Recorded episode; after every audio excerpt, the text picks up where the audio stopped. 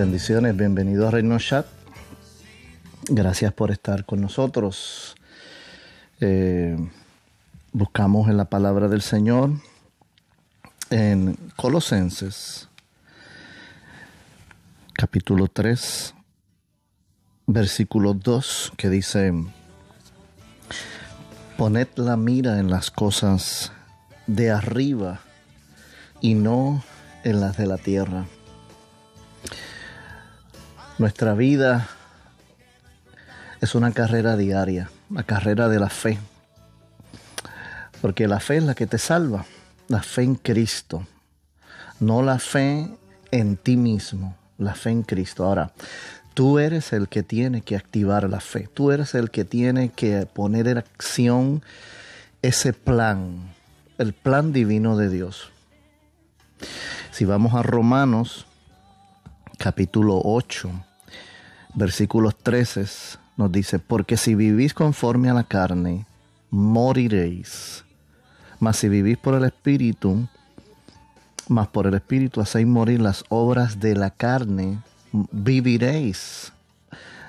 Porque todos los que son guiados por el Espíritu de Dios, estos son hijos de Dios. Tenemos que mantener nuestras vidas activadas al plan diario del Espíritu. Regresar al planito. Había un mentor personal mío, se llamaba, o se llama, porque todavía está vivo, el obispo reverendo Manuel Pérez Sánchez, que siempre me aconsejaba, mantén este planito importante en tu vida. Las tres F. Ten cuidado de la fama, ten cuidado de las finanzas y ten cuidado de las faldas. Nosotros tenemos que tener mucho cuidado en nuestras vidas de hacerle caso a la carne, de vivir en la carne. Nosotros tenemos una mejor ruta, la ruta espiritual que Dios nos ha puesto en nosotros cuando la aceptamos como único y exclusivo Salvador. ¿Cómo tú lo sabes? Porque tú sientes al Señor hablando en tu vida, porque hay algo en ti que te dice que las cosas de arriba son mejores que las de aquí abajo, que hay una esperanza nueva en el Señor. Y sigue el apóstol Pablo en Romanos, versículos 4, eh, para que la justicia de la ley se cumpliese en nosotros, que no andamos conforme a la carne, sino conforme al Espíritu. Porque los que son de la carne piensan en las cosas de la carne pero los que son del Espíritu, en las cosas del Espíritu, porque el ocuparse de la carne es muerte, pero el ocuparse del Espíritu es vida y paz. Mas, nos, vosotros, el 9 dice, no vivís según la carne, sino según el Espíritu.